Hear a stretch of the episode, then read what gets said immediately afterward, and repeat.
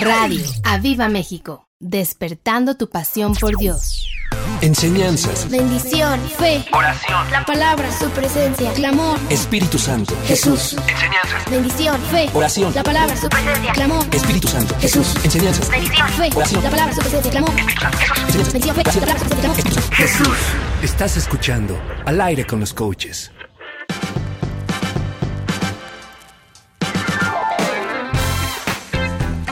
Take it back.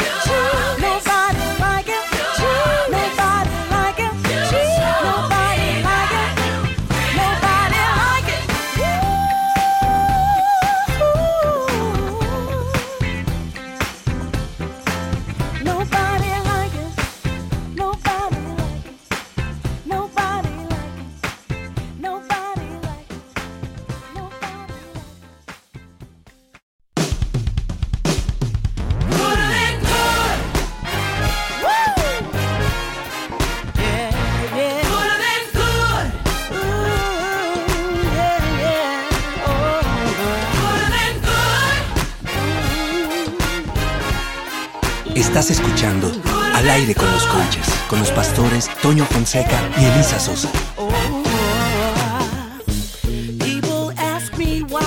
praise you like I do.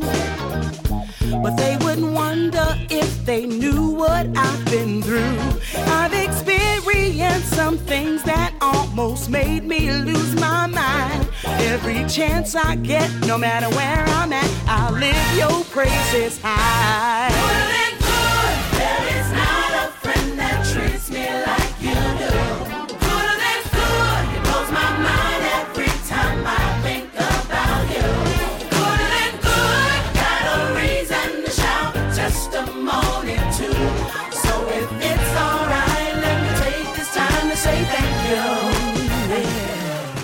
Enseñanzas, Bendición, fe, Oración. la palabra, su presencia, clamor, Espíritu Santo, Jesús. Enseñanzas. Bendición, fe, Oración. la palabra, su presencia, clamor, Espíritu Santo, Jesús. Enseñanzas, fe, Oración. la palabra, su presencia, clamor, Enseñanzas, bendición, fe, la palabra, su presencia, clamor. Jesús. Estás escuchando Al aire con los coaches. Hola, hola, buenos días, ¿cómo están todos? Estamos aquí nosotros ya súper listos para empezar este programa más de Al aire con los coaches. Eh, ya estamos súper felices de estar de vuelta aquí con ustedes en cabina, eh, en casita, así que pues estamos listos, ¿verdad, baby? Hola. Sí, estamos Aquí está Ro, listísimos. Chicharito en controles, Dani con Mika. Buenos días a todos. Eh, bienvenidos a un programa más de Al aire con los coaches. Estamos totalmente en vivo, así que hoy, hoy va a ser, eh, vamos a continuar con la serie que dejamos pendiente eh, acerca de que estábamos hablando de Lucas capítulo 12, del verso 13 al 21 y esta serie la hemos titulado Inversionistas Espirituales. Así que eh, no te despegues, tú que te estás conectando, ayúdanos ahí dándole compartir a esta transmisión.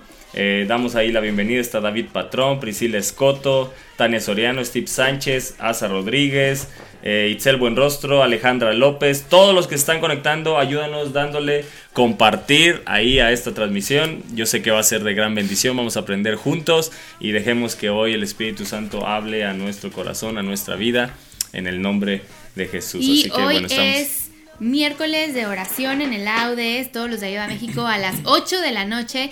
Te esperamos aquí en el Auditorio del Espíritu Santo para seguir clamando por un derramamiento del Espíritu Santo. Así que tú si puedes, ya es un horario donde muchos ya salieron de trabajar, haz un esfuerzo, ven, te esperamos aquí en el auditorio, es una hora, no dura más, es vamos a lo que venimos, oramos y luego ya cada quien se va a su casa. Así que pues no te lo pierdas, no te pierdas estas reuniones de oración, que ahí es donde se desata el poder de Cristo, donde eh, eh, eh, pues Él está, Él está aquí siempre, pero es mejor cuando todos nos unimos en oración. Así que, bueno, no, si tú puedes, no pongas pretextos ni el tráfico, nada, nada puede ser más importante que una reunión de oración. Así que hoy miércoles a las 8 de la noche te esperamos aquí en el auditorio del Espíritu Santo. Y bueno, nosotros ya estamos muy listos. Se está interrumpiendo mucho la señal, ¿no? Sí, al parecer sí. Bueno, háganos saber si la, la señal la tienen bien ahí ustedes. Coméntenos si se está interrumpiendo mucho, si se traba o si nada más es acá con, con nosotros. Eh, háganos, háganos ahí saber. Bueno, eh, los versos que tocamos la, la última, el último programa fue Lucas 12, verso 13. Dice, eh, bueno, voy a leer todos los versos. Dice, "Li- le dijo uno de la multitud, maestro, di a mi hermano que, que parta conmigo la herencia. Mas él le dijo, hombre, ¿quién me ha puesto sobre vosotros como juez o partidor? Y les dijo, mirad y guardaos de toda avaricia, porque la vida del hombre no consiste en la abundancia de los bienes que posee. También le refirió una parábola diciendo, la heredad de un hombre rico había producido mucho, y él pensaba dentro de sí diciendo, ¿qué haré? Porque no tengo dónde guardar mis frutos.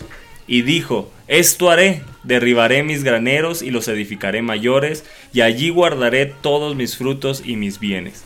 Y diré a mi alma, alma, muchos bienes tienes guardados para muchos años, repósate, come, bebe, regocíjate.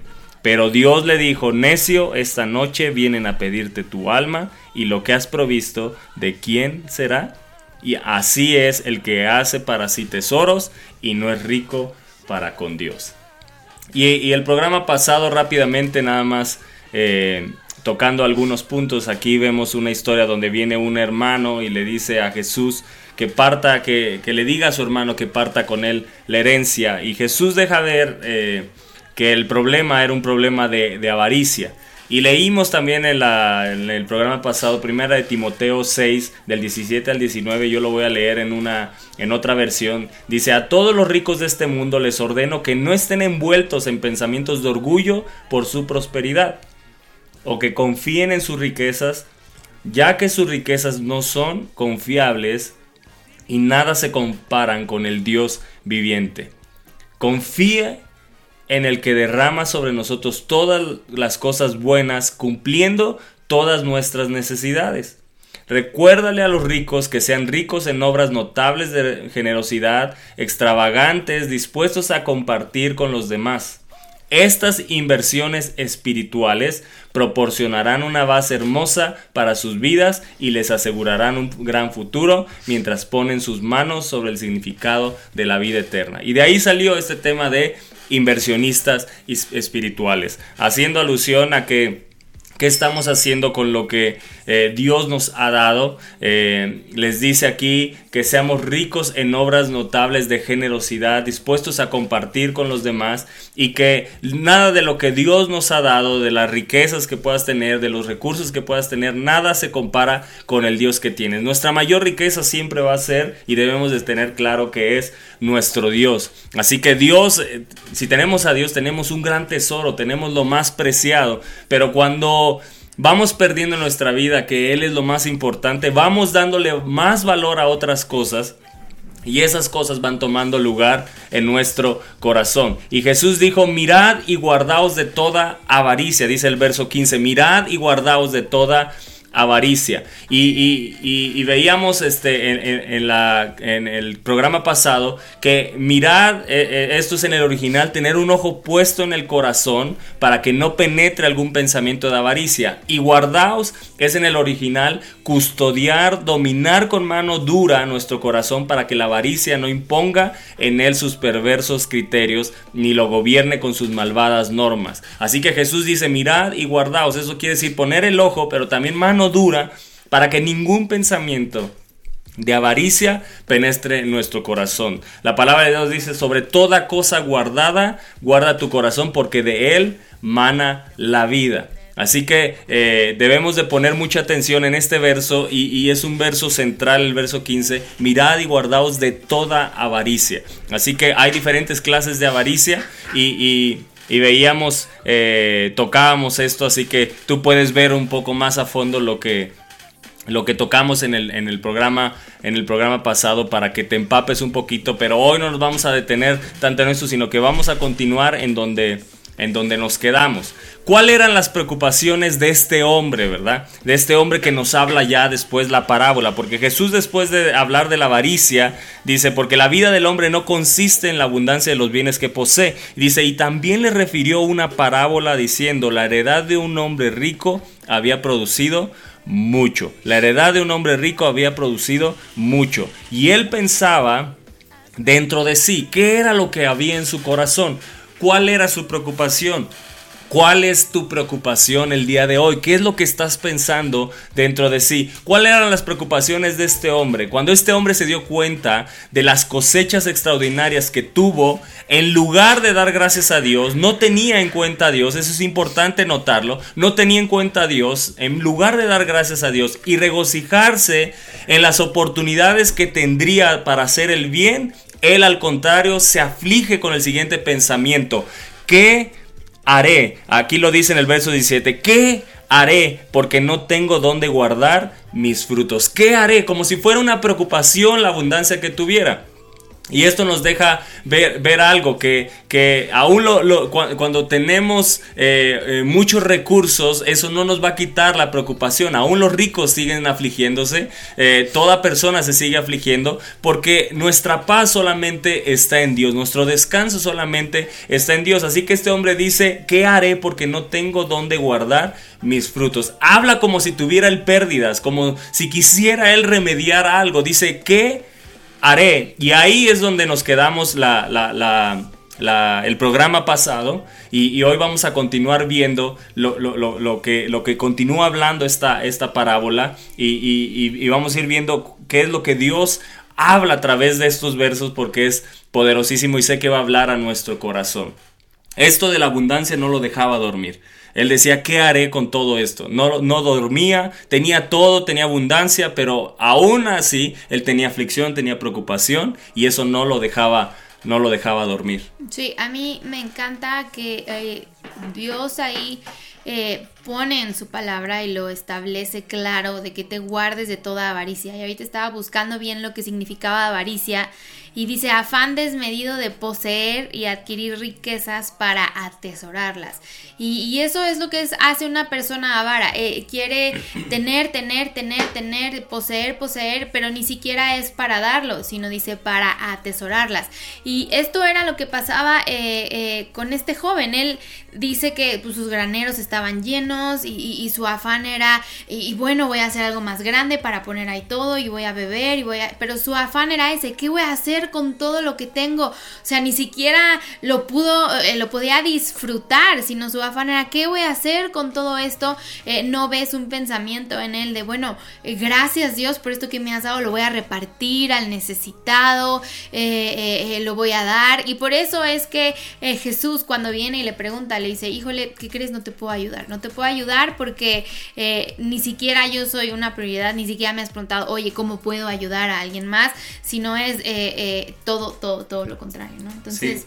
Qué importante es guardarnos de toda avaricia. No está mal querer cosas, no está mal querer eh, poseer algún bien raíz, querer, querer ir a más, querer... no, eso no está mal. Eso es lo que Dios quiere para nuestras vidas. Pero está mal cuando ya nada más lo quieres para ti y para ti y para ti y para nadie más y para tener y poseer y poseer y poseer y ya no darlo ni ayudar a nadie porque al final Dios todo lo que nos da no es para que te lo quedes, es para que lo repartas, es para que bendigas, para que ayudes a alguien también. Sin duda Él quiere verte feliz, Él quiere verte próspero, eh, eh, eso lo sabemos y en su palabra hay miles de promesas donde habla de prosperidad, eh, de riquezas para tu vida, pero no son solo para quedártelas, sino para que tú también puedas dar. Dice la palabra de Dios, más bienaventurado es dar que recibir.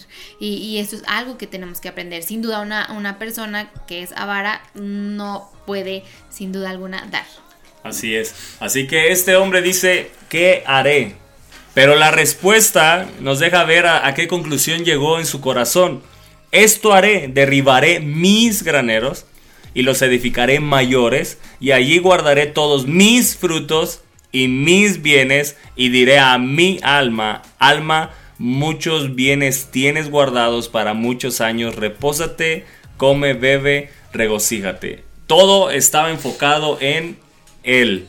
Y la palabra de Dios nos enseña que nosotros siempre tenemos que estar mirando por el bien de los demás. No estar nada más enfocados en nosotros. Que nuestra mirada esté puesta en Jesús. Y Jesús que nos enseña cuando ponemos nuestra mirada en Él, siempre amar a nuestro prójimo. Siempre amar a los demás. Siempre buscar hacer el bien. Que no nos detengamos de hacer el bien. Si, si no hemos, porque dice la palabra de Dios que a su tiempo cosecharemos. Así que no nos debemos de detener de hacer el bien. De, de buscar a quien bendecir. De siempre estar mirando qué, qué podemos hacer con lo que Dios nos ha dado. Sean los dones, los talentos, las habilidades que tú tienes, pero también los recursos que Dios te ha dado. ¿Qué podemos hacer para el reino de Dios? ¿Qué podemos hacer para el prójimo? Eh, la parábola del buen samaritano lo podemos ver en la, en la palabra de Dios, siempre buscando eh, eh, qué hacer a los demás. Jesús dijo que a los pobres siempre los tendremos. Eh, buscar cómo podemos bendecir a otros, una persona que esté en necesidad, que se ha acercado y tú tienes, ¿verdad? Los recursos que puedas ayudarla. Entonces, este hombre llegó a la conclusión de derribar sus graneros. Es todo estaba enfocado en él. Él dice, mis graneros, mis frutos, mis bienes, como si fuera dueño absoluto de todo eso. Y no se nos debe olvidar algo, que nosotros en esta tierra solo somos mayordomos, somos administradores de lo que Dios nos ha dado. Nosotros no somos el dueño de las cosas que tenemos. Dios es el dueño de todo lo que tenemos. Recuérdalo y grábalo en tu corazón. Dios es el dueño de todo lo que tú tienes. Tú solo, tú y yo solo somos mayordomos y administradores. Lo que hoy tenemos, Dios nos va a pedir cuenta de cómo lo usamos, cómo lo administramos, cómo lo llevamos. Así que no caigamos en el error de este hombre de decir mi casa, mi dinero, mis hijos, mi familia. No, todo es del Señor.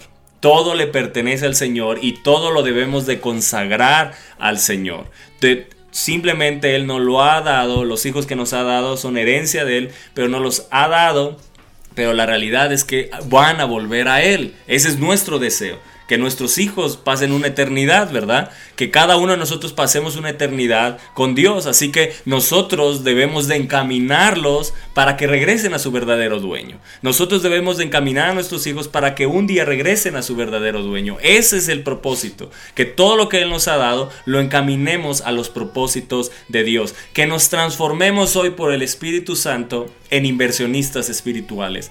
Que eh, cambie nuestro corazón, que saque de nuestro corazón la avaricia si hay, si, si, si no hemos mirado y no nos hemos guardado de toda avaricia, que hoy la avaricia sea quitada, porque este hombre piensa en almacenar todo para sí, sin compasión para el pobre y la obra de Dios. Todo almacenarlo para sí. Y tercero, habla de derribar los graneros y construir otros más grandes. ¿Qué, qué buscaba? Acumular. La palabra de Dios dice que, que, si retenemos, aún vendremos a pobreza. No debemos de detener lo que le pertenece a Dios. Principios importantes, el diezmo y la ofrenda. Si tú no estás diezmando y ofrendando, estás reteniendo lo que le pertenece a Dios y vas a ir a pobreza. Lo que estás acumulando, ¿para quién será? Le hace esa pregunta. ¿Para quién será? Entonces, aquí vemos tres puntos. Él dijo, mis graneros, mis frutos, mis bienes, como si fuera el dueño absoluto. Segundo, este hombre piensa almacenar todo para sí, sin pensar en la obra de Dios y sin pensar en el prójimo. Y tercero, habla de derribar los graneros y construir otros más grandes. ¿Qué? Acumular. Nada más retener. Entonces, nada más estaba enfocado en sí mismo. Que hoy la mirada que hoy tu corazón sea transformado por el Espíritu Santo a través de esta enseñanza y que si hay avaricia en nuestro corazón, hoy sea quitada, derribada, destruida, porque la avaricia se vuelve un ídolo en nuestro corazón y debemos de derribarlo y de destruirlo. Así es, eh, yo creo que eh, no es como para volverte al extremo y, y seguramente muchos están pensando, ¿y cómo? Ahora cuando alguien invite a alguien a comer a mi casa, no le tengo que decir, te invito a mi casa, te invito ahora a la casa del Señor. No, no es para que uno se vuelva eh, religioso en ese sentido. Tu casa, obviamente, ya me imagino a muchos, te invito a la casa del Señor. O al cenar". revés, hoy llego a tu casa, hoy llego a la casa del Hoy llego Señor. a la casa del Señor a Comer. Eh, simplemente es, Dios sabe cómo está tu corazón, Dios sabe cuál es la actitud y Dios sabe cuando verdaderamente tú sabes que todo lo que tienes es porque Él te lo ha dado. Obviamente eh, la sabiduría, inteligencia, todo lo que tú tienes para haber obtenido, por haber obtenido eso, es porque Dios te lo ha dado. Y es importante día con día reconocer que todo lo que tú tienes, eh, familia, casa, vestimenta, comida, todo es gracias a Él.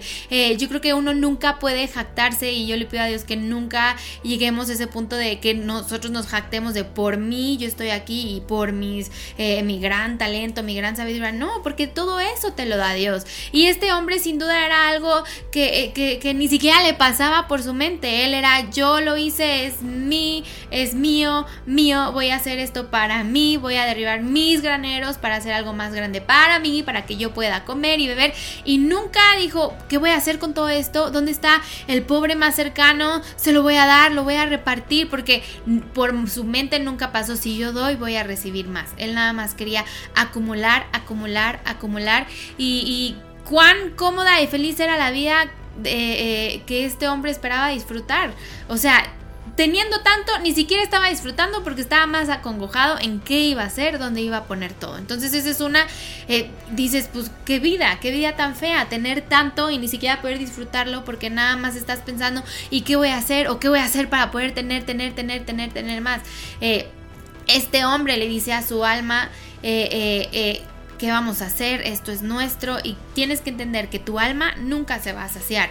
Nuestro hombre, mujer carnal, siempre, siempre va a querer más. Cuando ya tengas lo que querías, vas a querer otra cosa. Y es como el iPhone, ¿no? Ya tienes el iPhone no sé qué y al mes ya salió el iPhone no sé cuánto y pues ya lo tienes que tener. Y ya lo tienes y al mes, pues ¿qué crees que ya te salió el otro iPhone? Y siempre vas a querer el último iPhone porque así somos. Y no así sacia, somos. ¿no? Exacto, no, tu alma no se sacia. Y eso es lo que tienes que entender, que este hombre vivía en una necedad de llenar su alma inmortal y su espíritu con lo terrenal y el espíritu no puede ser lleno con lo terrenal ni tu alma.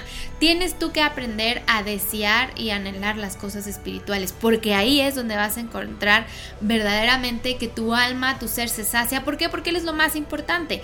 No está mal, repito, querer eh, tener, querer ir a, más en, en tu nivel económico, lo que sea, eso está bien. Pero cuando tus anhelos y tus deseos son primeramente enfocados en las cosas de Dios, te vas a dar cuenta que lo otro ya es secundario. Si viene, qué bien. Pero si no viene también no importa, porque Dios tiene algo bueno para nuestras vidas. Y este hombre sin duda, él no vivía eh, en un anhelo espiritual, él todo era lo terrenal, eh, almático, emocional, yo quiero, yo quiero para mí, para mí, para mí, y no veía nunca, nunca por los demás. Y así es este mundo, este mundo te quiere ofrecer y te va a vender mil cosas para hacerte pensar que ahí es donde va a estar tu, tu felicidad. Si tienes este último modelo de al celular. No, tu vida va a ser realizada porque vas a poder tomar estas fotos y, así te quedas. Y la realidad es que eso piensas. Y te encuentras en que lo tienes y de repente te sacaron otro y entonces tu alma y tu carnalidad quiere otra vez y nunca te sacias, nunca te vas a saciar hasta que llegues a la palabra de Dios y te rindas y digas, Señor, yo quiero primeramente que mi espíritu, mi alma, mi cuerpo se sacie de ti. Lo demás es secundario, lo demás no importa. Si lo tengo que bien y si no, también no pasa nada. Tú estás conmigo. Teniéndote a ti, uno lo tiene todo. La, avaricia algo que hace es que no disfrutemos lo que tenemos. Porque la avaricia siempre está deseando tener más. Entonces mm, te va a llevar a no disfrutar lo que tienes. Si hoy te encuentras en ese punto, quiere decir que hay avaricia en el corazón. Avaricia no necesariamente habla de, de- alguna condición social, de alguna condición económica. No habla, avaricia puede haber en cualquier ámbito, eh, eh, en cualquier clase social. Eh, puede haber avaricia. Entonces no habla nada más de la gente rica, habla también de la mejor que gente que no tiene tantos recursos puede tener avaricia en el corazón y, y no disfrutar lo que sí tenemos. Avaricia nos va a llevar a no disfrutar de la presencia de Dios, nos va a llevar a no disfrutar del Dios que ya vive en nuestro corazón, disfrutar de las riquezas que Él nos ha dado, porque siempre estamos anhelando más de lo que este mundo nos está eh, eh, eh, ense- enseñando, mostrando, ¿verdad? Ni, ni siquiera, como decía ahorita mi esposa, si tienes un teléfono ya al mes salió el otro y el que tenías, que tanto te apantallaba que por eso lo compraste, ni siquiera lo estás disfrutando porque ya estás pensando en tener el otro. Entonces, eh, la avaricia nos va a llevar a no disfrutar lo que Dios nos ha dado y al no disfrutar lo que Dios nos ha dado, no estaremos pensando en el prójimo. La avaricia nunca va a pensar en los demás. La avaricia siempre te va a centrar en ti. Mis graneros, mis frutos, eh, eh, mis bienes. Y, y- y nos debemos de dar cuenta que nada nos pertenece y nos va a llevar a construir otros más grandes. Derribar lo que tenemos, o sea, no disfrutar lo que tenemos para construir otros más grandes. Y en el momento que se construyan otros más grandes y sigue habiendo avaricia en nuestro corazón, ¿qué va a suceder? Que vamos a querer derribar eso para construir algo más grande y nunca vamos a disfrutar lo que Él nos ha dado. Ah, esto me hace pensar porque esta parábola se, se la da el señor, al, el señor a quien se acerca y le pregunta entre la multitud, ¿no? Y en un par de mensajes que, que, que di yo decía, es que cuando le pregunta a Bartimeo el señor, ¿qué quieres que haga por ti? Uno dice, no manches, pues es ciego, ¿no? Y realmente este entraría en un meme que diría, por eso el shampoo tiene instrucciones. Por eso el Señor pregunta. ¿qué, qué quieres que haga por ti? Porque hay gente que llega y llegamos con peticiones que solo destapan la actitud de nuestro corazón. La actitud Porque uno dice, bueno, aquí dónde le contestó el maestro, dónde, dónde fue y le hizo el favor, dónde fue y oró por su, por su situación familiar, ¿no? Realmente destapamos nuestro corazón y, y- y le da esta tremenda enseñanza. Yo tengo aquí un, un texto, dice, la persona que tiene riqueza es tentada a pasar su vida cuidándola y engordándola, haciéndose esclava de ese dinero. Todos somos tentados a creer que podemos encontrar seguridad en las riquezas y eso hace que la fe en Dios disminuya o se anule por completo. Sin embargo, el problema no es la riqueza, sino el amor al dinero, pues la seguridad verdadera viene de ser ricos en Dios. Esta ilustración de Jesucristo representa bien a aquellos que pese a toda su capacidad y éxito en los negocios terrenales, excluyen a Dios de sus vidas y olvidan que en el momento menos pensado deben abandonar este mundo para comparecer ante el trono eterno de Dios. Yo creo que esta parte, aunque es una parte pequeña, nos tiene que enseñar el rumbo verdadero de nuestra vida, ¿no? Yo creo que es bien común que uno caiga en necesito más, quiero más, y, y uno empieza y dice, Señor, hazme columna financiera del avivamiento, y cuando empiezas a tener, pues resulta que eres este, columna financiera de tus vacaciones, de, De Interjet, tus autos, de, de Interjet. Volaris, de... Eh, Claro, sí, sí. y, y realmente uno empieza a olvidar esa parte, ¿no? Eh, ese deseo cuando uno no tenía, el deseo de empezar a tener. Y Dios responde y Dios nos provee y Dios nos da en abundancia. Pero el no caer en este tipo de actitudes creo que es, es algo que tenemos que, que estar bien alerta. En menos de 10 versículos se nos enseña el verdadero rumbo de nuestra vida y el verdadero significado del éxito, ¿no? Que eso es, ahorita está hiper de moda, ¿no? Este, hay gente haciéndose ricas, a- eh, dando pláticas de cómo ser exitoso, de cómo abrirte paso en las finanzas, cómo abrirte paso eh, en, en la, en la vida de éxito. Y, y aquí en menos de 10 versos el Señor nos enseña en dónde es donde tenemos que tener nuestro tesoro para no irnos a una tumba vacía, ¿no? Claro. Eh, una porque puede ser, claro que va a ser una tumba vacía, pero puede ser una tumba vacía en riquezas espirituales. Y- y- Y, ahí está peligrosísimo. Sobre todo, habla de una vida desperdiciada. Sí, O sea, esta parábola es una vida desperdiciada. exacto. O sea, eh, al mundo este hombre lo apantallaría, ¿no? O sea, al mundo este hombre diría, wow, este Yo hombre, claro. él Y, tiene". y- y- y eso, es, eso es algo que debemos de dejar bien claro llevándolo hoy a nuestros días. Puede ser que hoy te estés apantallando por gente así y ese sea tu deseo y entonces tus oraciones se transformen a querer ser como ese hombre y no ser como Jesús. Sí. Y ahí es donde perdemos rumbo porque nuestra oración debe ser ser más como Jesús. O sea, eh, creo que podemos hablar en alguna serie del éxito, ¿no? Eh, el éxito es, no, es, eh, no es hacer, es ser, es ser como Jesús. Y, y ahí yo creo que eh, en la medida que seamos más como Jesús, más allá de lo que tengamos ex- ex- eh, externamente o en el exterior, eh, eh, internamente, si somos más como Jesús, estamos caminando en éxito y estamos alegrando el corazón, porque si somos como Jesús, evidentemente en nuestra vida va a haber fruto.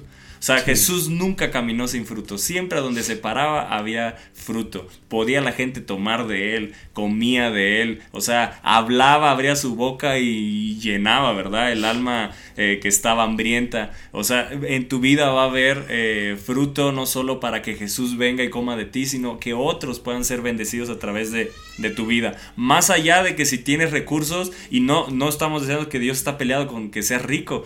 No, Dios desea que también tengas posesiones, que, que tengas abundancia, que seas, eh, que tengas sobreabundancia en tu vida. Si es el deseo de Dios también multiplicarte, la palabra de Dios lo dice. Él dice, yo deseo que seas prosperado en todas las cosas, así como también prospera tu alma. Pero ahí está la clave, que nuestra alma sea próspera para que no hagamos de lo que Él nos da un Dios y entonces desviemos nuestra mirada y ese sea nuestro objetivo, solamente acumular más. Que, nuestro deseo sea ser inversionistas espirituales, porque eh, la palabra de Dios dice, bienaventurado es dar que recibir. Ahí está la felicidad, ahí está nuestro gozo cuando damos.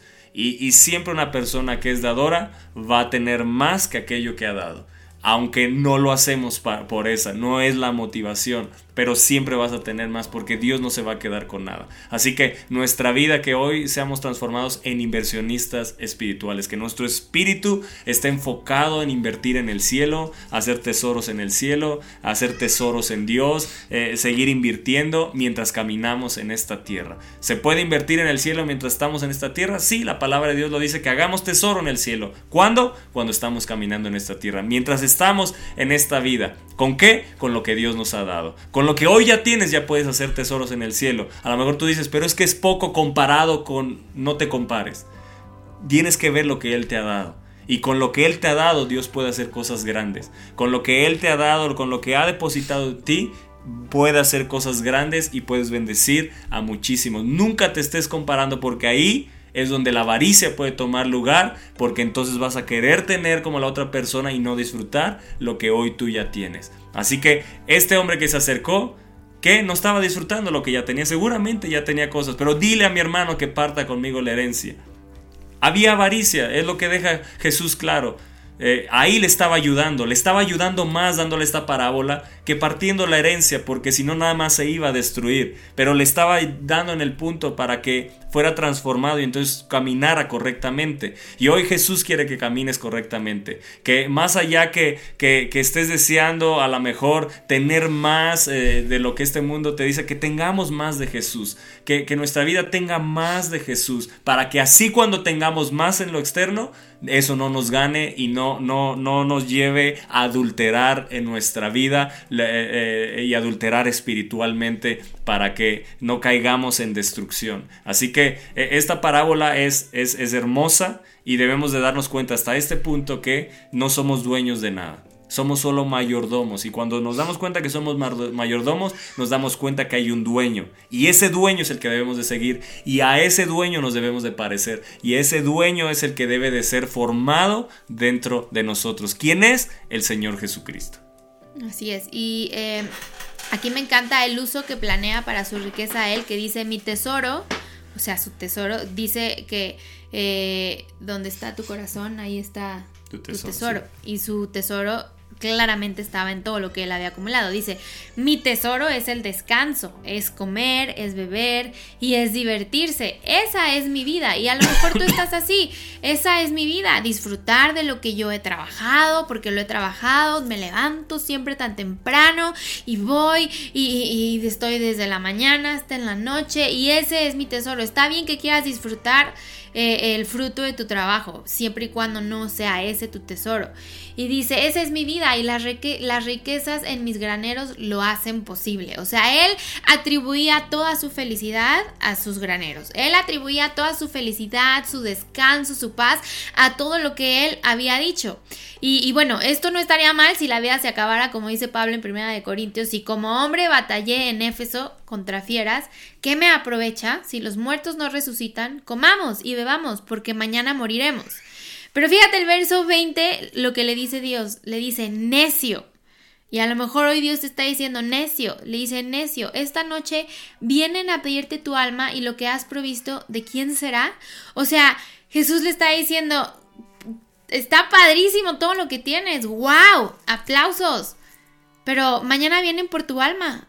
¿A- ¿Acaso ya sabes a, a quién va a ir todo esto que ganaste, todo, eh, todo este granero? ¿Ya, ya, ya, ¿Ya previste a quién se lo vas a dar, se lo vas a repartir en caso de que faltes tú? El hombre evidentemente eso ni por aquí le pasaba. Él decía, yo aquí mi vida ya está hecha. Voy a descansar, voy a vivir, voy a divertirme porque tengo tanto granero, tengo para saciarme tantos años.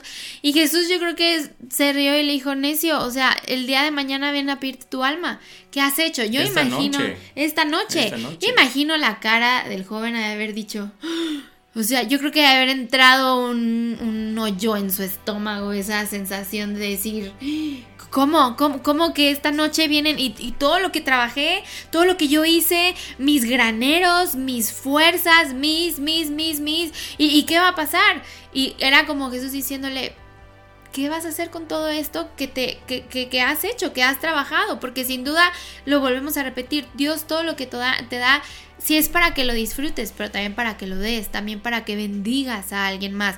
Por eso es que este programa se llama Inversionistas Espirituales, porque está bien que quieras invertir en lo terrenal. Está súper bien, pero ¿qué de lo espiritual? A veces creo que nos enfocamos más en lo terrenal, en tener y adquirir y tener cierto, cierto rango en la sociedad y no te das cuenta que a lo mejor tu vida espiritual y tu prosperidad espiritual está pero en el hoyo. O sea, a lo mejor aquí tienes grandes riquezas, pero arriba tienes apenas una cabañita con un ladrillo, ¿no? Sí, Entonces, claro, o sea, eh, eh, creo que debemos de hacer tesoros en el cielo y, y algo que hablábamos de- en el programa pasado es como no vemos cómo se está construyendo en el cielo lo que estamos invirtiendo, eh, al no verlo como somos muy visuales y de, de mirar, eh, dejamos de invertir. Dejamos de hacerlo, como si nada estuviera pasando. No, pero sí está pasando. Date cuenta que lo espiritual es más real que lo natural. Lo que estás haciendo en lo espiritual es mucho más real que lo que hoy estás mirando en lo natural. Así que no nos dejemos apantallar por lo natural, que lo sobrenatural de Dios sea lo que nos motive, nos mueve, porque tenemos un Dios sobrenatural. Él actúa sobrenaturalmente. Este hombre dijo, diré a mi alma. Alma, muchos bienes tienes guardados para muchos años. Verso 19. Repósate, come, bebe y regocíjate. Nada más estaba mirando hacia él mismo. Cuán cómoda y feliz era la vida de este hombre que, que él esperaba disfrutar.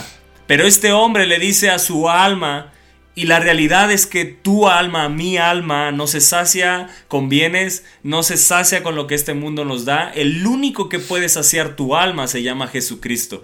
El único que puede saciar tu alma, la sed que tiene y el hambre que tiene, no es nada que este mundo te presente. Solo Él, su palabra, lo que Él nos ha dado, el pan de vida, el agua de vida que es Él, es el que puede saciarnos. El Espíritu Santo es el que puede saciar el, el alma que está sedienta, hambrienta de Él. Escucha bien. Había una necedad en este hombre y puede haber, puede haber una necedad en nuestro corazón que tiene que ser derribada. ¿Qué necedad querer llenar, escucha bien, qué necedad querer llenar nuestra alma mortal, inmortal, perdón, y nuestro espíritu con lo terrenal y lo que este mundo ofrece cuando tu espíritu y tu alma están potencialmente capacitados para gozar de lo eterno. Tu alma y tu espíritu están capacitados para gozar de lo eterno. Esta noche vienen a pedirte tu alma. Su alma era eterna y su espíritu es eterno. El alma vuelve a Dios que la creó, ¿verdad? El espíritu vuelve a Dios que lo creó. El espíritu es eterno. ¿Qué necedad de nuestra vida? Querer satisfacer con lo terrenal, con lo temporal, con lo limitado, un alma que es eterna y un espíritu que es eterno. Nuestro espíritu y nuestra alma solo puede ser saciada con lo eterno. Solo puede ser eh, alimentada con lo eterno. Solo habrá satisfacción con aquello que es del cielo, con aquello que verdaderamente satisface. Nada que Satanás dé, nada que Satanás te muestre, nada que este mundo te muestre, nada que tu carne desee puede verdaderamente traer satisfacción. Solo lo que Jesús da trae verdadera satisfacción. La mujer samaritana cuando se encontró con Jesús después de los matrimonios fracasados que tenía y el hombre con el que estaba no estaba casada, que había una sed, un hambre de amor que no había podido ser satisfecha. En el momento que se encontró con Jesús, Jesús le dijo, el que beba de esta agua no tendrá sed jamás. Que encontró su verdadera satisfacción. La verdadera satisfacción, lo que estás buscando, ese vacío que tienes, solo en Jesús lo puedes encontrar. Solo el Espíritu Santo es el que puede llenar ese vacío que tú hoy estás sintiendo. Así que deja que Él te llene. Eh, Deja a un lado todo aquello que estabas persiguiendo y, y persigue solamente eh, eh, a Jesús. ¿A quién iremos si solo tú tienes palabras de vida eterna? Dijo Pedro. ¿A quién iremos? Debemos de ir continuamente a Jesús. Así que este hombre dice, pero Dios le dijo necio. Aquí cambia todo. Aquí esta historia se vuelve como un congelador, ¿verdad? De, de estar este hombre bien entusiasmado, él diciendo, tienes para muchos años, Eh, eh, él hablaba, eh, el verso 16, la heredad de un hombre rico había producido mucho y él pensaba dentro de sí diciendo, ¿qué haré porque no tengo donde guardar mis frutos? Y dijo, esto haré, derribaré mis graneros y los edificaré mayores y allí guardaré todos mis frutos y mis bienes y diré a mi alma, alma, muchos bienes tienes guardados para muchos años, para muchos años. Pero el verso 20, pero Dios le dijo, necio, esta noche vienen a pedirte tu alma y lo que has provisto, ¿de quién será? Necio en el original griego es la palabra afrón, que significa, escucha bien y con todo respeto, eso es en el original, significa estúpido, significa ignorante, significa incrédulo. ¿Qué te lleva la avaricia a ser un incrédulo? Te lleva la avaricia a perder la fe, pero también a, a- a caminar como un estúpido, como alguien que no tiene sentido. Dice insensato, loco. Loco y necio. Necio. O sea, no, bueno. Qué horrible ser alguien, alguien. Así que es una palabra fuerte, Necio. pero lo que Jesús le está diciendo es, estúpido, esta noche vienen a pedirte tu alma y lo que has provisto de quién será. Es algo que suena fuerte, yo lo sé, pero esa es la realidad, eso es lo que está diciendo en el original. Él no es llamado necio, escúchame bien, por ser un granjero productivo. Este hombre no es llamado necio, estúpido, incrédulo, eh, ignorante, eh, lo que significa esa palabra necio. Él no es llamado necio por ser un granjero productivo. Escucha bien, Dios conoce que este mundo caído necesita también de granjeros productivos y de hombres de negocios. Dios te quiere levantar como un hombre de Dios de negocios. Claro que Dios desea, sí, porque los necesita también. Los necesita para el sustento de la obra, para que la obra prospere. Y, Dios está buscando hombres donde depositar sus riquezas, hombres que, eh, que tengan sabiduría, la inteligencia del Espíritu, para encaminar eso y acrecentar la obra y- y que el reino de los cielos avance. Este hombre no fue llamado necio por ser un granjero productivo. Es llamado necio, escucha bien, por la forma en que usó el incremento de sus riquezas que no daban ninguna señal de ser rico para con Dios. Dios quiere levantar granjeros productivos. Dios quiere levantar hombres de negocios que sean ricos para con Dios. Dios te quiere levantar a ti, hombre, mujer, joven, señorita que estás viendo este programa. Sí, Dios desea levantarte, pero que seas rico para con Dios. Primeramente, aún lo- eh, el que es fiel, dice la palabra de Dios, el que es fiel en lo poco, en lo mucho lo pondrá.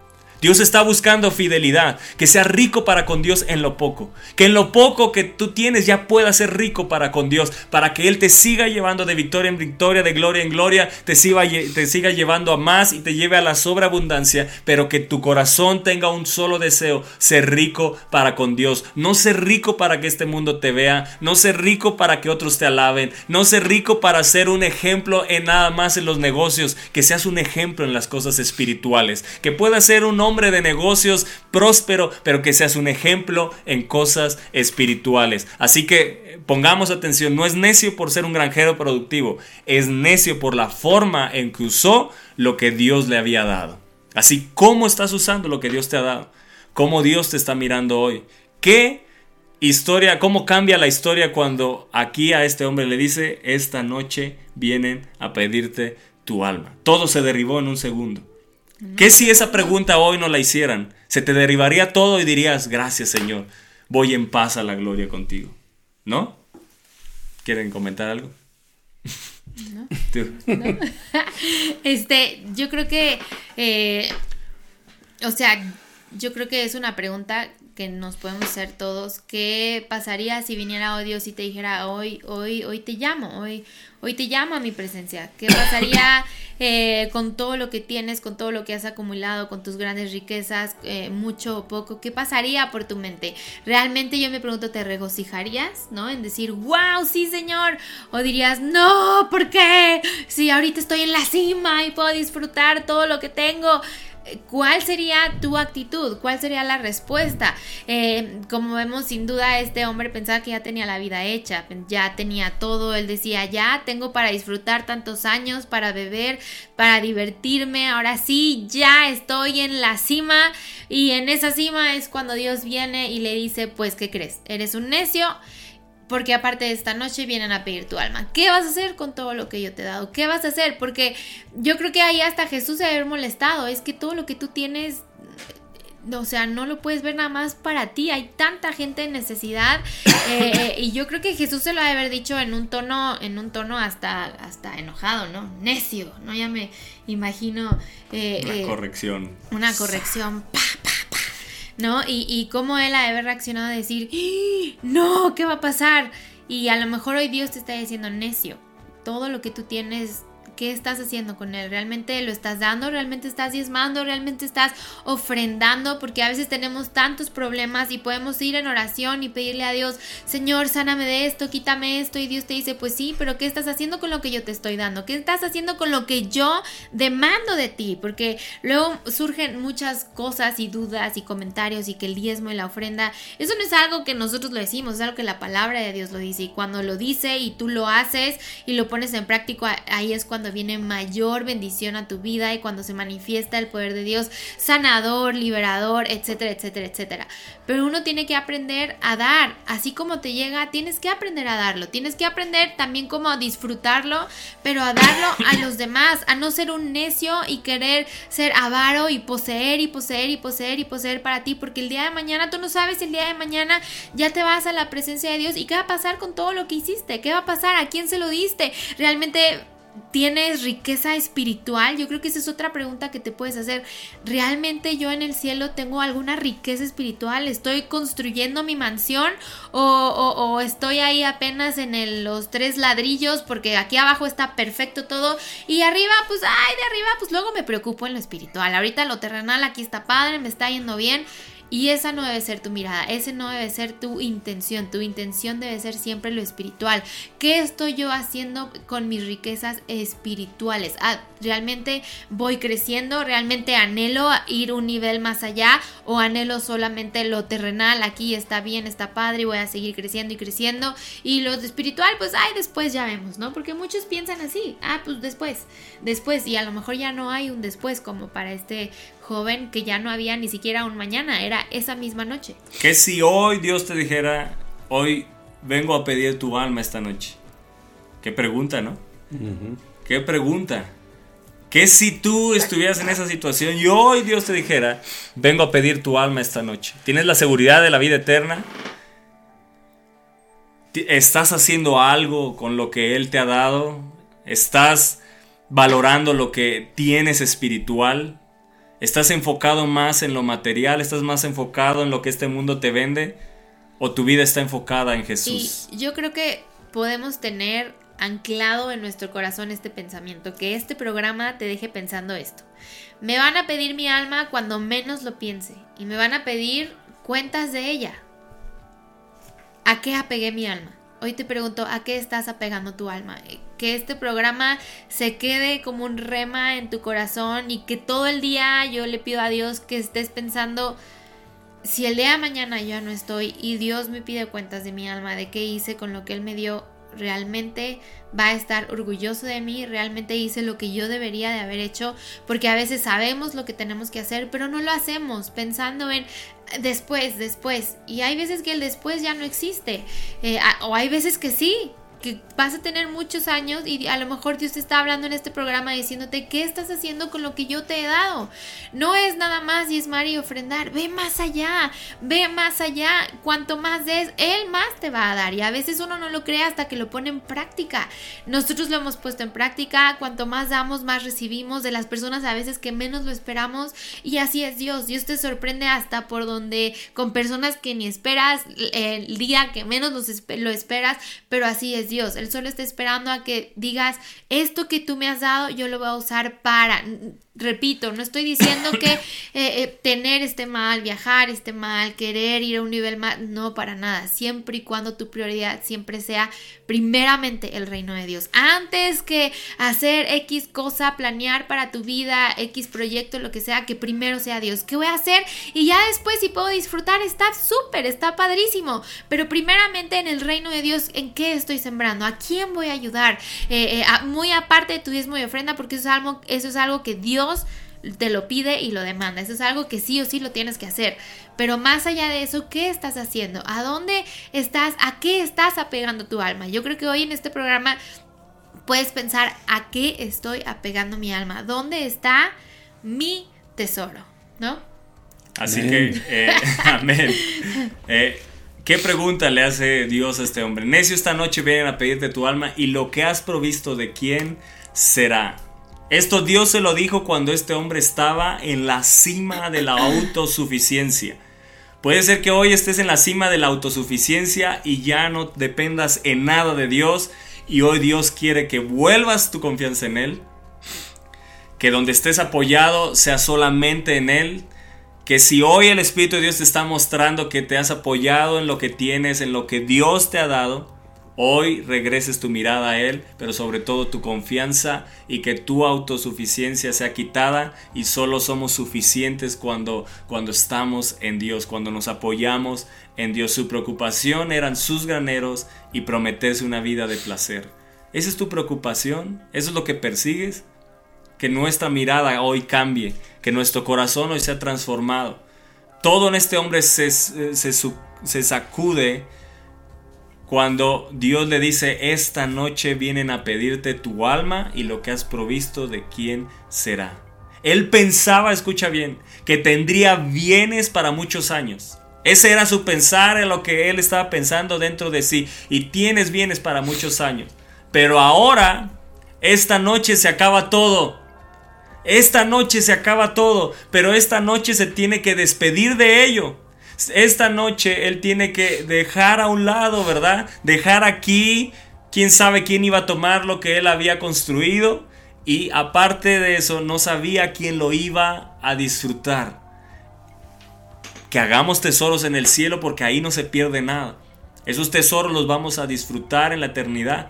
Pero lo que dejemos en esta tierra, alguien más lo va a tomar, o se va a perder, o va a ser pasado por el fuego, pero no va a llenar y no trae satisfacción. Le dicen, vienen a pedirte tu alma. Como si le dijeran, ¿para qué quieres el alma si no sabes cómo usarla? Está bien fuerte esto. Ah, tú vienen a pedirte tu alma. Como si eh, no hubiera, eh, es, es el ejemplo de una vida desperdiciada. No estás haciendo nada con el alma que te he heredado. Con el alma que te he dado y que vuelve a mí, no estás haciendo nada. No estás siendo prosperado en tu alma. Es donde debes de ser prosperado para que yo pueda prosperarte en todas las cosas y entonces camines correctamente. Quien está bien con Dios, escucha bien, quien está bien con Dios no teme entregar su alma porque sabe que va alegremente a la presencia de Dios. Te lo vuelvo a repetir. Quien está bien con Dios no teme entregar su alma porque sabe que va alegremente a la presencia de Dios. Pero para este hombre mundano que estaba apegado a las cosas de este mundo, la muerte es como si le despedazaran el alma porque estaba arrancando de todo aquello a lo que su alma se había pegado. Si hoy te hicieran esa pregunta, ¿tienes más miedo que alegría? Entonces hay cosas que tienen que despegarse tu alma y volverse a pegar solamente a Dios. Se tienen que volver a pegar solamente al Espíritu Santo. Mi esposa dijo un pensamiento que debemos de arraigar. Me van a pedir mi alma cuando menos lo piense. Nos van a pedir nuestra alma cuando menos lo pensemos y nos van a pedir cuentas de ella Debemos de cuidar a qué nos estamos apegando. Debemos de cuidar qué es lo que hemos metido. Mirad y guardaos de toda avaricia. Dios le dice esta noche, ese mismo día en que este hombre se prometía tantas cosas para muchos años y, y, una vida de placer, lo que a él le parecía el principio de una gran felicidad Fue el final de toda esperanza y el comienzo de un- una terrible eternidad. Que no sea así con nosotros. Esto simplemente nos deja un ejemplo para que hoy tomemos una decisión, para que hoy decidamos caminar diferente, para que hoy miremos diferente, para que hoy nuestro espíritu sea transformado, hoy nuestro corazón sea transformado por el Espíritu Santo y sea desarraigado de nuestro corazón todo aquello que no agrada. Y lo que has provisto, ¿de quién será? Ahora tiene que dejar todo aquello por lo cual se había afanado, se lo tiene que dejar a alguien más. No vale la pena, mejor disfrutemos lo que Él nos ha dado, bendiciendo a otros. En el- eh, hay, bienaventurado es dar que recibir. Que, podamos bendecir la obra de Dios, que, que busquemos cómo bendecir la obra de Dios, para que Dios nos levante. Si tu deseo es levantarte, que Dios te levante como una columna financiera, empieza, el que es fiel en lo poco, en lo mucho, lo va a poner. Empieza con lo que ya tienes. Ahí es donde uno tiene que ser fiel en lo poco. Y cuando te lleve a lo mucho, que ahí eso sea lo poco en tu vida para que Dios te lleve a más. En donde hoy estés, sé fiel en lo poco. Si Dios ya te llevó a más, ahí que eso sea lo poco en tu vida para que Él te lleve a más. Siempre enfocados en Dios. Siempre nuestro corazón enfocado en ser ricos para con Dios. ¿De quién será lo que has provisto? ¿A quién vas a heredar lo que has provisto? ¿A quién vas a heredar lo que Dios te ha dado? Mateo 6, 19 al 21 dice así, no os hagáis tesoros en la tierra. ¿Dónde? En la tierra. No os hagáis, escucha bien, no. No es bueno, puede ser que le busques, ¿verdad? No, no os hagáis tesoros en la tierra donde la polilla y el orín corrompen y donde ladrones minan y hurtan sino haceos, tes- tesoros en el cielo, donde ni la polilla ni el orín corrompen, ni donde ni ladrones eh, llegan para minar y hurtar, porque donde esté vuestro tesoro, allí estará también vuestro corazón. Si te haces hoy tesoros en el cielo, esos no se van a perder, esos no se van a echar a perder tampoco. ¿Para qué afanarse en hacer tesoros en esta tierra? ¿Para qué te estás afanando en hacer tesoros en esta tierra? ¿Para qué estás llenando de preocupaciones tu alma, tu espíritu? Te estás cargando con cosas que no te van a llevar a ningún fin bueno, sino solamente a la destrucción. Planear para nuestro retiro es sabio, claro que lo debemos de hacer, pero pasar por alto la vida después de la muerte es desastroso. Que estemos enfocados, que la vida continúa, la vida no se acaba aquí y por lo tanto como no se acaba aquí debemos de transformarnos en inversionistas espirituales, porque somos seres espirituales, somos seres eternos que vayamos a la gloria, que sigamos construyendo, que sigamos invirtiendo en lo espiritual. Así es, tienes que entender que si acumulamos solo para, en nuestro enriquecimiento, sin preocuparnos en ayudar a los demás, en ayudar al que lo necesita, en ayudar eh, eh, a quien tú sabes que lo necesita, entonces tiras a la eternidad con las manos vacías. Y, qué peligroso, como decía Toño, puedes planear para tu retiro, eso está perfecto, es, es sabio y es prudente y, y- y es inteligente, pero pasar por alto la vida después de la muerte, esa vida eterna es mucho peor, porque tu mirada tiene que estar puesto en lo eterno. Eh, qué bueno si tú tienes posibilidades aquí de planear para tu retiro y poder ahorrar y poder vivir un retiro en descanso, qué bueno, eso está muy bien y seguramente Dios se alegra por eso también, pero se alegrará mucho más cuando tu corazón, tu vista esté más en lo eterno, cuando tus riquezas las enfoques más en lo espiritual, en quién ayudar, que en solo acumular. Está bien tener, pero acumular ya es otro nivel, ya es un, un como este joven, para mí lo que yo hago, mi esfuerzo, mi trabajo, mi dinero, mi salario, eh, mi casa, mi, mi, mi, mi, y eso es eh, ser necio, como decía Toño, eso es ser egoísta, eso es ser tonto, insensato, loco, porque sin duda Dios no te da para retener, Dios te da para dar. El verso 21 le dice, así es el que hace para sí tesoros y no es rico para con Dios. Le dice, necio, así es el que hace para sí tesoros y no es rico para con Dios. Yo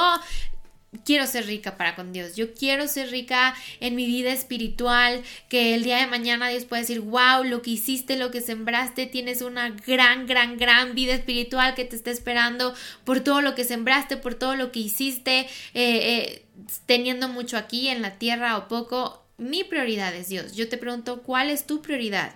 Eh, ¿Es nada más retener? ¿Es nada más tener? Y déjame decirte algo.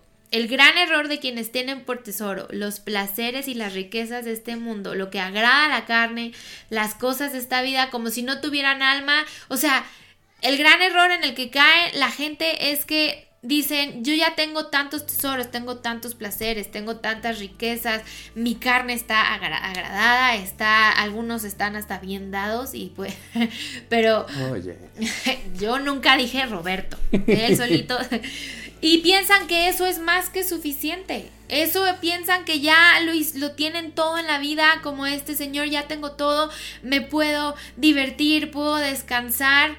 Pero nunca piensan lo que tienen en su vida, lo que, lo que tienen después de esta vida, que es su vida eterna, que es la, a lo que todos aspiramos, esa vida eterna que Él nos dio. Nunca piensan en qué estoy haciendo para, para tener esa vida eterna espiritual. A veces ni les interesa, a veces dicen, bueno, ya llegará su tiempo y a lo mejor me arrepiento y ya Señor me perdone ya. Y no se trata de eso. Claro que Dios te va a perdonar porque Él es un Dios misericordioso. Se trata de qué es lo que has hecho durante toda tu vida con lo que tú has hecho.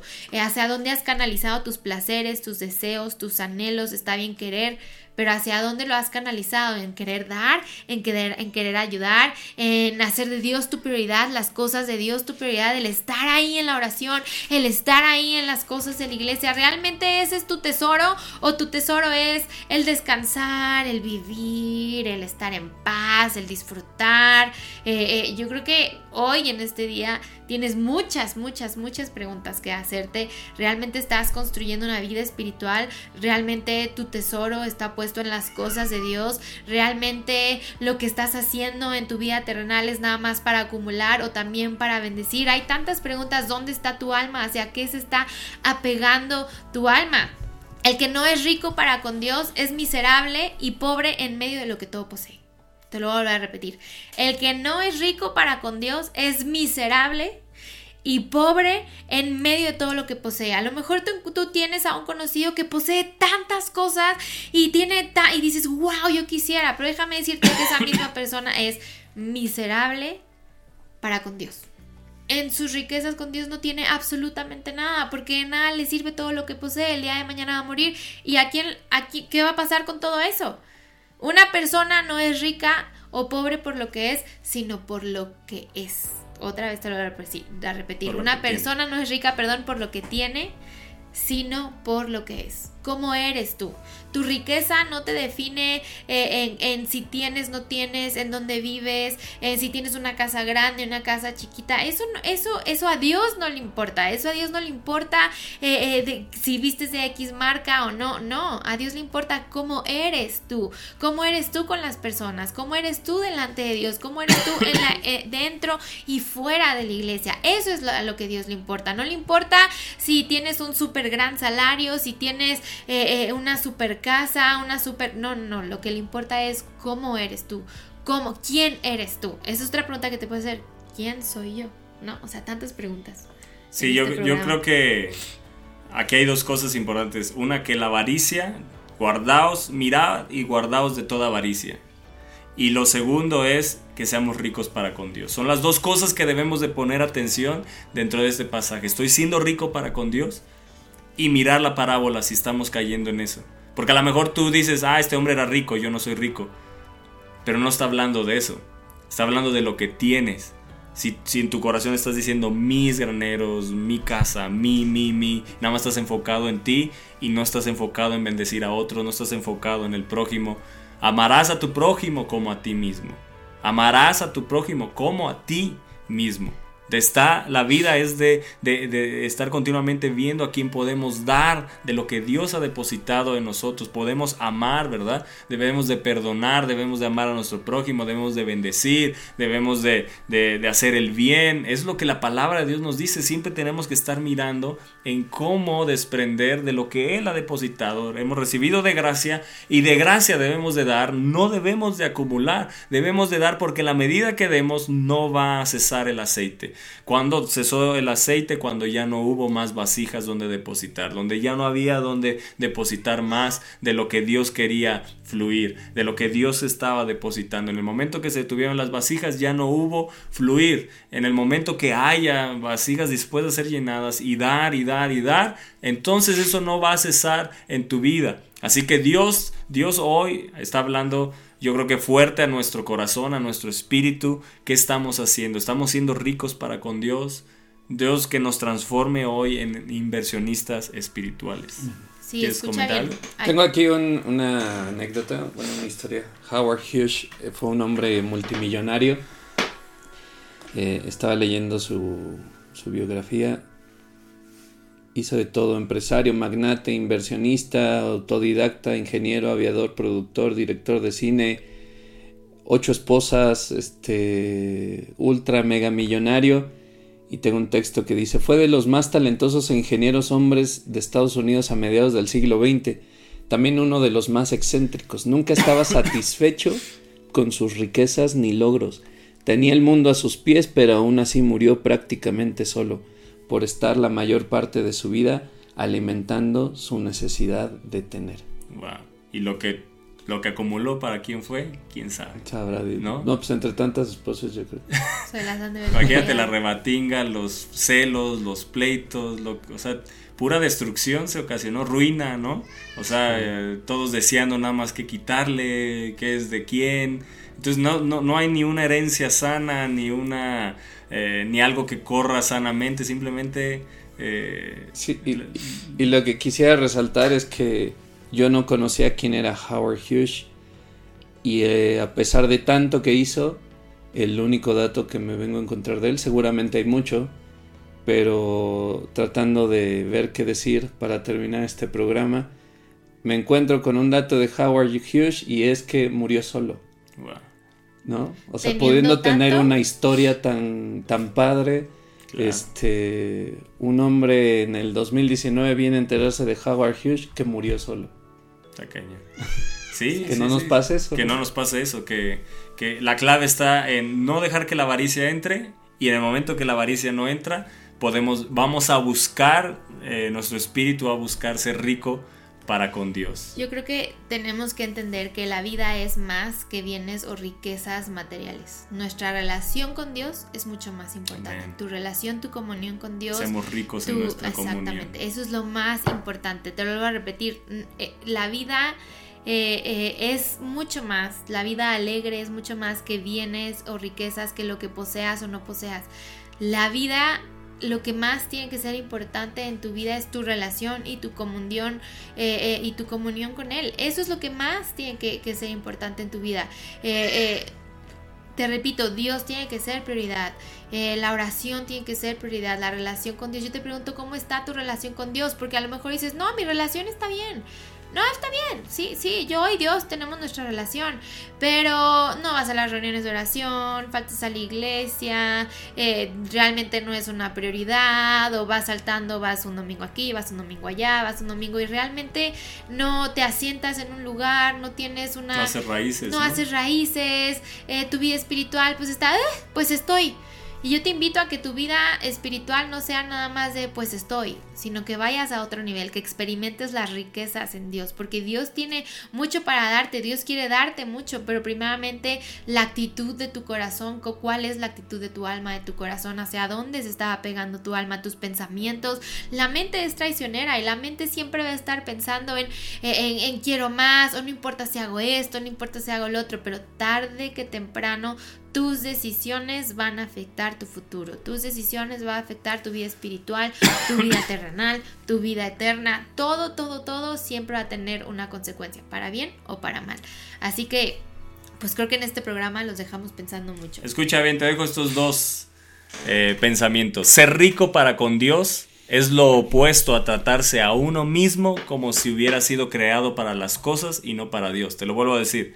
Ser rico para con Dios es lo opuesto a tratarse a uno mismo como si hubiera sido creado para las cosas y no para Dios. Ser rico para con Dios es lo opuesto a actuar como si la vida consistiera en la abundancia de las posesiones y no en la abundancia de conocer a Dios. Que nuestro deseo, porque yo sé nuestro espíritu está ardiendo por conocer más de Dios, pero nuestros sentimientos, nuestros deseos, lo que hay en nuestra alma es lo que tiene que ser transformado. Lo que le estás diciendo a tu alma, lo que, lo que eh, este hombre pensaba dentro de sí, muchos bienes tienes, qué vas a hacer, qué haré, ¿verdad? Como si fuera una gran preocupación, tenía grandes cosechas, pero no estaba mirando en hacer el bien. No estaba ni siquiera agradeció a Dios, no, no fue su pensar, Señor, gracias, te glorifico, dame las oportunidades para bendecir a alguien con lo que hoy yo tengo. ¿Por qué no le decimos al Señor que nos dé las oportunidades para bendecir a otros con lo que Él ya ha puesto en, nosotros? Los dones, las habilidades, lo que Él ha puesto, primeramente es para bendecir la casa donde Dios te plantó. ¿Estás sirviendo en la casa donde Dios te plantó? ¿Estás buscando cómo bendecir a otros? ¿Vas a la iglesia viendo eh, con el corazón y la disposición de dar en lugar de solo recibir? ¿Ser una sanguijuela? Yo no creo que, que, Dios desee sanguijuelas. Yo, yo, no quiere hijos que sean sanguijuelas. Dios está buscando hombres y mujeres. Eso dejémoslo para, para los que recién acaban de llegar a la iglesia, que ellos tienen que madurar. Pero si tú ya llevas un tiempo, tú ya tienes que buscar qué puedo dar. Y cuando tengas esa perspectiva, entonces si te hacen daño, si te hicieron cara, si te hicieron una grosería, no por eso ya te vas de la iglesia, sino permaneces y haces raíces firmes porque se llama carácter. Carácter es lo que falta. Hoy la gente quiere buscar al predicador que los haga, los haga millonarios espirituales. Eso me gustó del pastor Rafael Márquez que conocimos o estuvimos conviviendo ahora en Ciudad Juárez. Él nos dijo, hoy los jóvenes, hoy la gente quiere, los congregantes y, y los cristianos quieren que los predicadores los hagan millonarios espirituales. Solo Dios te puede hacer rico, solo Dios puede satisfacer. Hoy la gente está con la comezón de oír, como dice la palabra. Están yendo de aquí para allá, nada más escuchando y escuchando. Pero ¿cuál es la sana doctrina? ¿Cuál es lo que es lo que dice la palabra de Dios? ¿Dónde es donde Dios te ha plantado? Ahí tienes que hacer raíces, tienes que amar tu casa, amar a tus pastores. Eso Dios lo demanda también. Eso es también ser rico para con Dios, valorar el lugar en donde Él te ha puesto tiene que ser también una de tus prioridades. No saltar, no irte, sino formar carácter, porque ahí es donde Él te va a hacer fructificar. Ahí donde Él te plantó es donde está tu propósito. Así que debemos de poner atención en estas dos. Verso 15, mirad y guardaos de toda avaricia, porque la vida del hombre no consiste en la abundancia de los bienes que posee.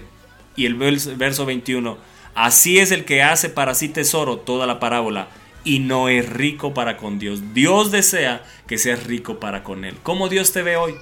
Si hoy Él viene a pedir tu alma, ¿te irías con alegría o con aflicción? Haz esa meditación en tu corazón y, que eso quede grabado en tu corazón, que hoy estés meditando con esta palabra, que estés comiendo, vayas, si estás en el trabajo y estás escuchando esta, esta palabra, si estás en tu casa, que estés meditando en esto, Señor, hay avaricia en mi corazón, yo hoy me rindo y, y que sea quitada de mi corazón. Y si no estoy siendo rico para contigo, si estoy viviendo como si eh, todas las cosas fueran para, para mí y, y, no estoy siendo sabio para contigo, Señor, ayúdame, muéstrame. Yo no fui creado, ¿verdad? No debemos de vivir como si uno fue, hubiera sido creado para las cosas. Yo fui creado para Dios. Tú y yo fuimos creados para Dios. No fuimos creados para las, las, riquezas, no fuimos creados para las cosas, no fuimos creados para la gente, fuimos creados para Dios.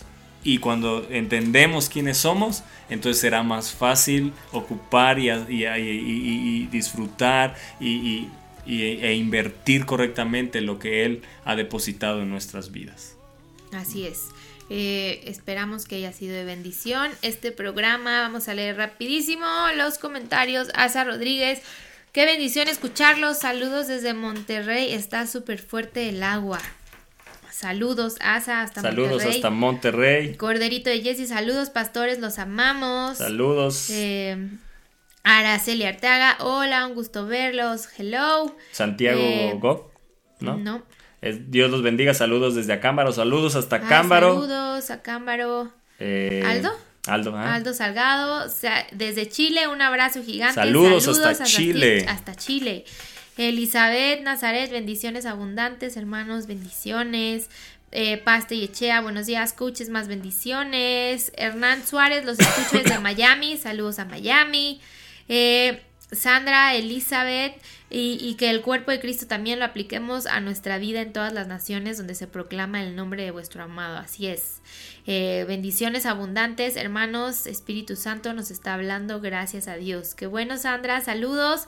Ah, ah, ah, Elizabeth, amén, amén. Eh, José Luis Camacho, saludos Elisiux, te mandamos abrazos, saludos eh, allá a toda la familia, les mando un abrazo. Eh, Jorge García, alias El Buzo, saludos y bendiciones. Verónica Campos, feliz y bendecido días. Eh, Francisca Arce, saludos, pastores, bendiciones. Elizabeth Nazaret, amén. Hacer equipo, lo espiritual y los que tienen finanzas, una amalgama conforme al corazón de Dios. Dos son mejor que uno y Jesús los enviaba de dos en dos. Así es. Mari, mi suegra, saludos, bendiciones. Espero que estés mejor de tu brazo, Mari. He estado orando. Asa Rodríguez, no les conozco, jamás he cruzado palabra con ustedes, pero sus vías han bendecido mi vida. Dios les bendiga mucho. Ojalá un día pueda saludarlos. Los invito a una carnita asada a Monterrey. Qué rico. Amén. Saludos. Amén. Amén. Eh, Elizabeth Nazaret, gloria a Dios. Gerardo Aladro, tener a Dios es tener. Así es. Así que a ayúdanos Dios, compartiendo esa transmisión. Si tú no la has compartido, bueno, ayúdanos compartiendo. Yo sé que va a bendecir a mucha gente, va a bendecir a, a- a otros que, que te están siguiendo ahí en Facebook. Así que de esa manera también extendemos el reino de Dios. Usemos las, las redes sociales de una forma sabia y, y para extender el reino de Dios. De- en medio de tanta porquería que hay, en medio de tanta suciedad que hay, en medio de tantas malas noticias, que podamos nosotros ser luz en medio de tantas tinieblas, también a través de las redes sociales. Así que eh, que las usemos correctamente también. Así es. Eh, y bueno, nos los esperamos del próximo programa de Al aire con los coaches. Este miércoles, ahí va México, no te pierdas nuestra oración, Hoy. eh, reunión. Sí, este Hoy. miércoles. Hoy a las 8 Hoy de la siete. noche. ¿Ocho? Hoy Ocho. a las 8 de la noche Ocho. en el Auditorio del Espíritu Y Santo. sábado vamos a 7 estar- de la noche. Vamos a estar reunidos para orar y el sábado también a las 7 de la noche vamos a estar orando todos juntos. Así que no te lo pierdas. De verdad, haz de tu vida eh, eh, una prioridad, tu vida de oración, las reuniones de tu iglesia, donde sea que tú vayas, asiste a las reuniones que te invoquen tus pastores, porque ahí hay bendición. Ahí se desata aún más bendición para tu vida. Nada, absolutamente nada puede volverse más importante que Dios, que las cosas de Dios. Cuando eso se hace prioridad en tu vida, ya después no te va a costar trabajo y las bendiciones de Dios van a fluir y fluir de una manera sobreabundante, pero tienes que hacerlo a Él tu prioridad. Tienes que saber que Dios tiene que ser el primer lugar en tu todo. Así que eh, tenemos gente que se viene desde Catepec, desde Chalco, no les importa la distancia, no les importa el tráfico y es gente que ha sido prosperada, que ha sido bendecida. Yo te pregunto tú qué estás haciendo. Así que eh, si tus pastores, de donde sea que seas, te dicen hay reunión de eso, ve, corre, porque ahí hay bendición. La obediencia trae bendición. Así que bueno, todos los de Ahí México los esperamos hoy a las 8 en punto de la noche aquí y el sábado a las 7 en el Auditorio del Espíritu Santo. Nos estamos viendo. Bendiciones a todos, nos- si Dios lo permite, nos vemos acá el próximo miércoles y que tengan un resto de semana lleno de la bendición de Dios en el nombre de Jesús. Bye. Enseñanzas. Bendición, fe, Oración. la palabra, su presencia, clamor, Espíritu Santo. Jesús. Enseñanzas. Bendición, fe, Oración. la palabra, su presencia, clamor, Espíritu Santo. Jesús. Enseñanzas. bendición, fe, Oración. la palabra, su presencia, clamor, Enseñanzas. bendición, fe, la palabra, su presencia, clamor. Jesús. Estás escuchando Al aire con los coaches.